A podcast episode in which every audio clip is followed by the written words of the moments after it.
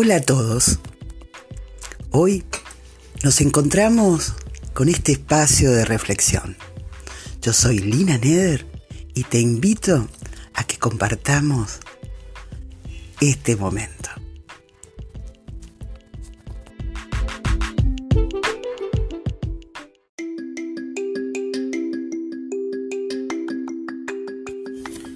Ponerme a pensar en qué escribir me complica porque es como reducir un mundo de ideas y de pensamientos en pocas palabras. Las palabras, por ahí, no representan todo lo que uno siente o piensa. Entonces, vuelvo al principio. Ponerme a escribir me complica.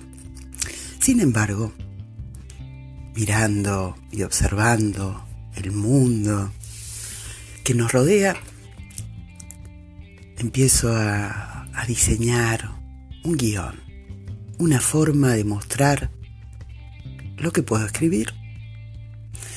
Y pienso, esta realidad que nos envuelve a todos y que nos impulsa a continuar, a desarrollar nuestros proyectos, nuestras ideas,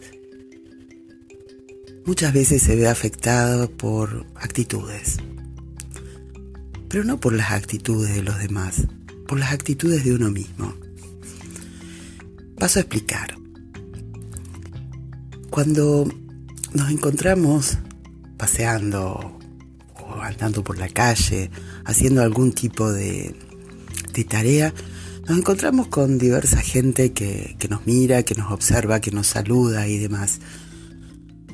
Y nosotros reaccionamos a esa mirada, a ese saludo, y allí nos encontramos con la actitud, esa actitud con la que nosotros recibimos al otro, a esa mirada, a ese saludo. Y allí reside muchas veces nuestra forma de encarar la vida, la actitud. Esta actitud que nos permite sentirnos bien o muchas veces sentirnos mal.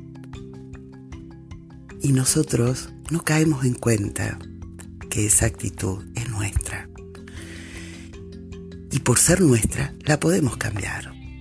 Entonces, reflexiono y pienso en, un, en una historia que escuché por ahí, en la cual un maestro, estando con su alumno, su alumno le pregunta, maestro, si a mí me dan un regalo y ese regalo no lo abro. ¿De quién es el regalo?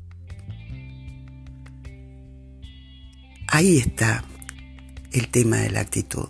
Si nosotros recibimos mala onda y no nos hacemos ecos de la misma, ¿de quién es la mala onda? ¿Nuestra o del que o de aquel que nos envió esa mala onda? Por eso, uno siempre tiene que tener en cuenta la actitud, la actitud nuestra hacia lo que nos enfrentamos. Entonces, cuando estamos mal y de repente recibimos esos regalos de mala onda, de, rabia o de enojo, pensemos, eso va a depender mucho de cómo lo recibamos. Si nos hacemos eco, seguro que nos va a afectar. Pero si no, resbalará e irá a su destinatario original. Vuelvo al principio.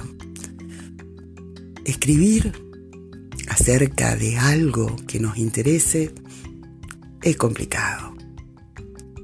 Pero cuando dejamos fluir las palabras, estas palabras dejan de complicarnos y nos enfrenta con las ganas de compartir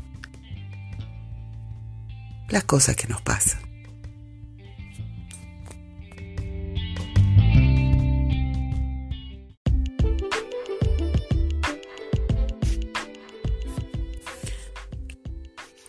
Espero que le hayan gustado las palabras de hoy. Este segmento se llama Reflexiones y algo más y quien les habla Lina Neder. Nos volvemos a encontrar en algún momento.